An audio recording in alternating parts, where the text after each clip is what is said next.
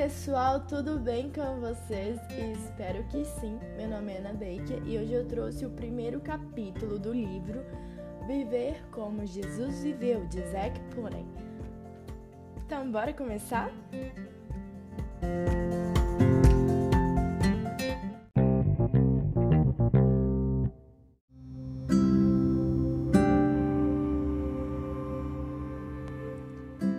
Capítulo 1 O propósito de Deus para o homem.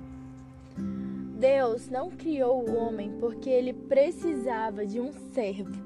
Ele já tinha milhões de anjos para servi-lo.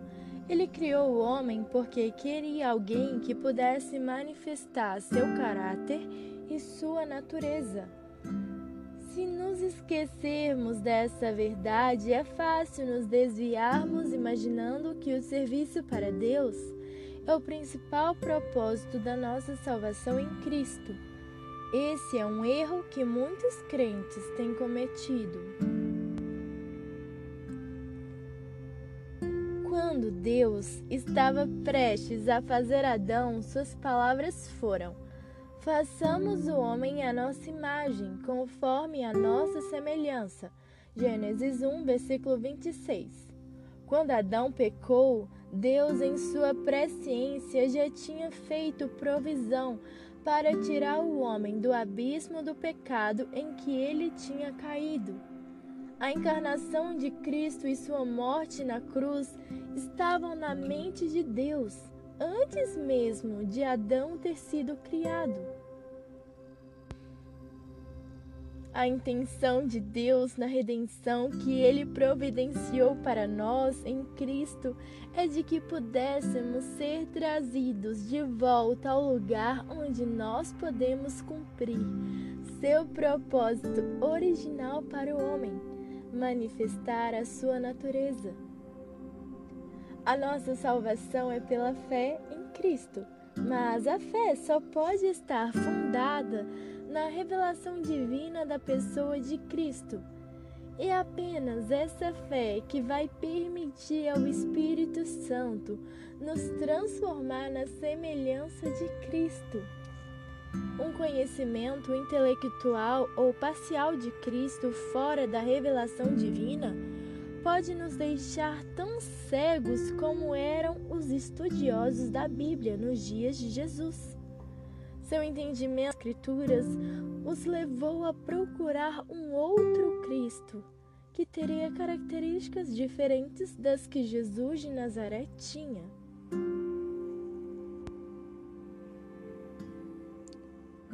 O Jesus encontrado nas páginas da Bíblia é aquele que, sendo Deus igual ao Pai, esvaziou-se a si mesmo e se tornou homem. Filipenses 2, versículos 6 e 7. Aqui é onde precisamos entender a verdade com cuidado. Em sua pessoa, Jesus era ainda Deus quando ele veio em carne, porque Deus não pode nunca cessar de ser Deus. A prova mais clara da divindade de Jesus nos dias da sua carne é vista no fato de que ele recebeu adoração. Sete vezes nos evangelhos nos é dito que ele aceitou a adoração que os homens lhe ofereceram. Mateus 8, versículo 2, capítulo 9, versículo 18, capítulo 14, versículo 33 capítulo 15, versículo 25, capítulo 20, versículo 20.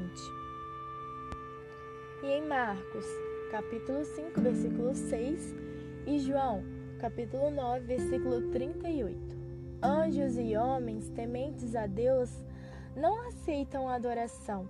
Atos 10, versículo 25 e 26 e Apocalipse, versículo 22, versículo 8 e 9. Mas Jesus aceitou a adoração porque era o Filho de Deus. Do que então ele se esvaziou? Dos seus privilégios como Deus. Considere dois exemplos. Sabemos que Deus não pode ser tentado. Tiago 1, versículo 13 no entanto, a Escritura afirma que Jesus foi tentado, Mateus 4, versículo 1 ao 11. Sabemos também que Deus é onisciente, sabedor de tudo. No entanto, a Escritura diz que Jesus, certa vez, teve de chegar perto de uma figueira antes de ele poder descobrir se tinha algum fruto. Marcos 11, versículo 13. Certa vez, Jesus disse que ele não sabia a data da sua segunda vinda à Terra. Marcos 13, versículo 32. Então, é claro como cristal que Jesus se esvaziou de privilégios da divindade quando ele andou nesta terra, na nossa carne a palavra era Deus e a palavra se fez carne. João 1, versículo 1 e 14.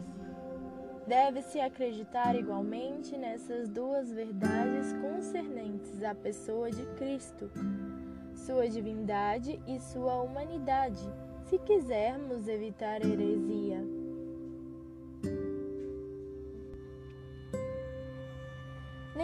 Verdade nas Escrituras pode ser ignorada sem sofrer perda espiritual. E assim, se igual ênfase não é dada à divindade e à humanidade de Cristo em nosso entendimento e em nosso ministério, vamos acabar acreditando em um Cristo incompleto, um outro Jesus, diferente daquele revelado nas Escrituras. Isso resultará em correspondente perda na nossa vida cristã e ministério. Somos chamados não só a adorar a Cristo como Deus, mas também a segui-lo como homem.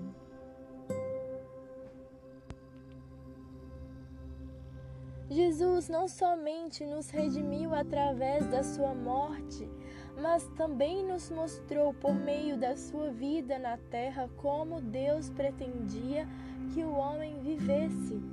Ele não é apenas o nosso Salvador, mas também o nosso precursor.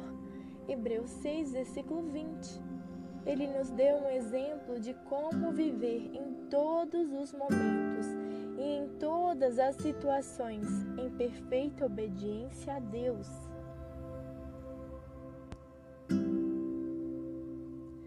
Perdão dos pecados, a plenitude do Espírito e todos os meios de graça que Deus proveu são todos destinados por Ele a levar a um objetivo final, que sejamos conforme a imagem de Seu Filho. Na verdade, toda doutrina na palavra de Deus só pode ser entendida na sua perspectiva correta quando é vista a luz do eterno propósito de Deus para o homem, torná-lo semelhante a Jesus. O ministério principal do Espírito Santo é duplo e está descrito assim: nós olhamos como num espelho a glória do Senhor e somos transformados na mesma imagem de glória em glória pelo Espírito 2 Coríntios 3, versículo 18. O Espírito Santo procura constantemente nos mostrar a glória do Senhor Jesus nas Escrituras, o espelho, e assim procura nos transformar nessa semelhança. Deus, o Pai, na sua soberania, também ordena todas as nossas circunstâncias para o mesmo fim. Deus faz com que todas as coisas contribuam juntamente para o bem daqueles que o amam, porque aqueles que ele de antemão conheceu, também os predestinou para serem conformes à imagem de seu Filho. Romanos 8, versículo 28 e 29. Cada evento e circunstância na nossa vida são destinados por Deus a nos moldar e nos transformar um pouco mais à semelhança de Jesus.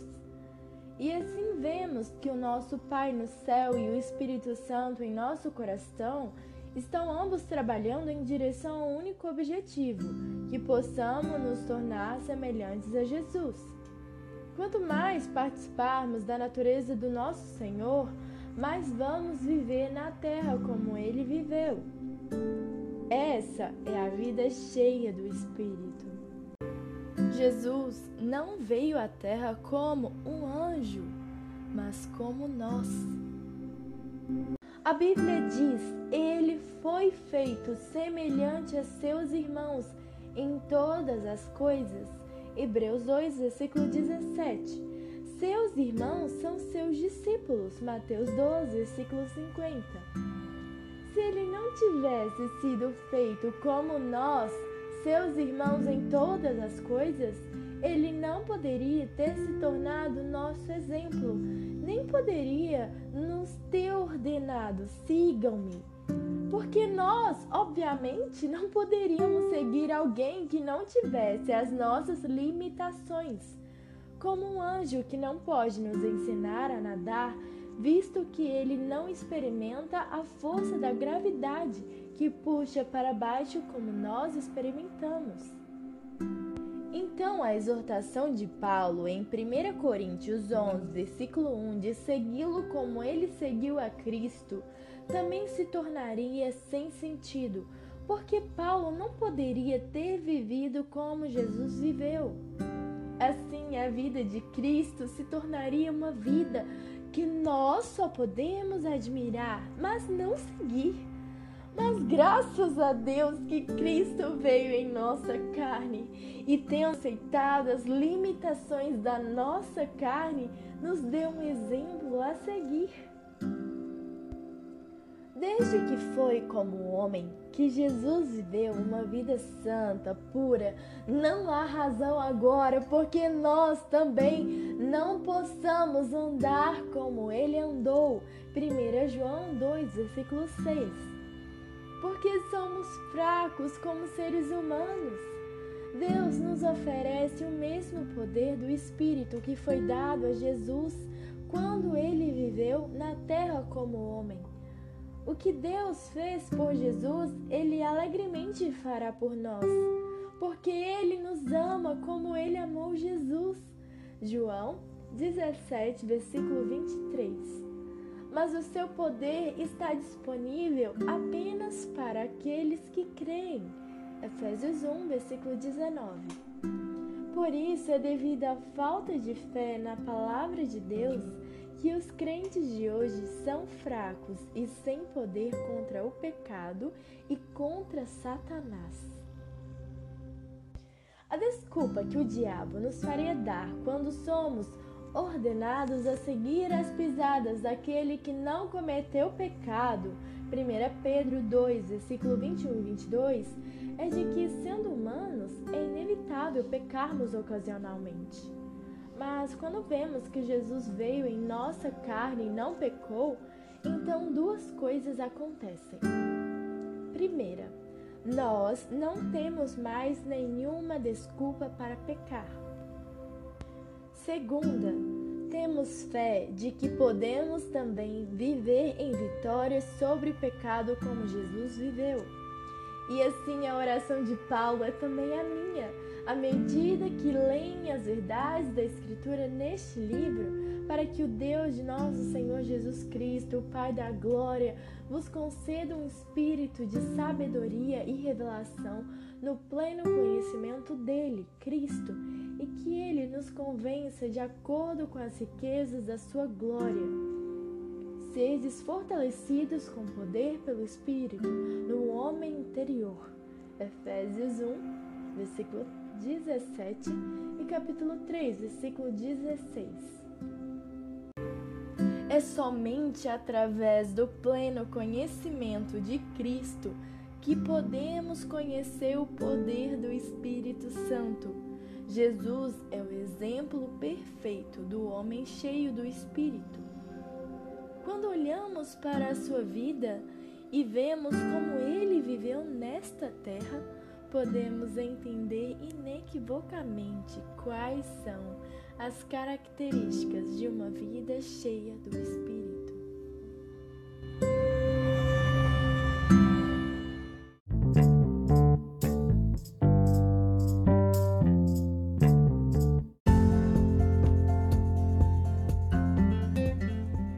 isso, pessoal. Estamos finalizando o capítulo 1. Espero que vocês tenham gostado. E assim como Jesus é o exemplo perfeito do homem cheio do Espírito, que o Senhor nos dê graça e entendimento para termos também uma vida cheia do Espírito. E é isso. Um grande beijo.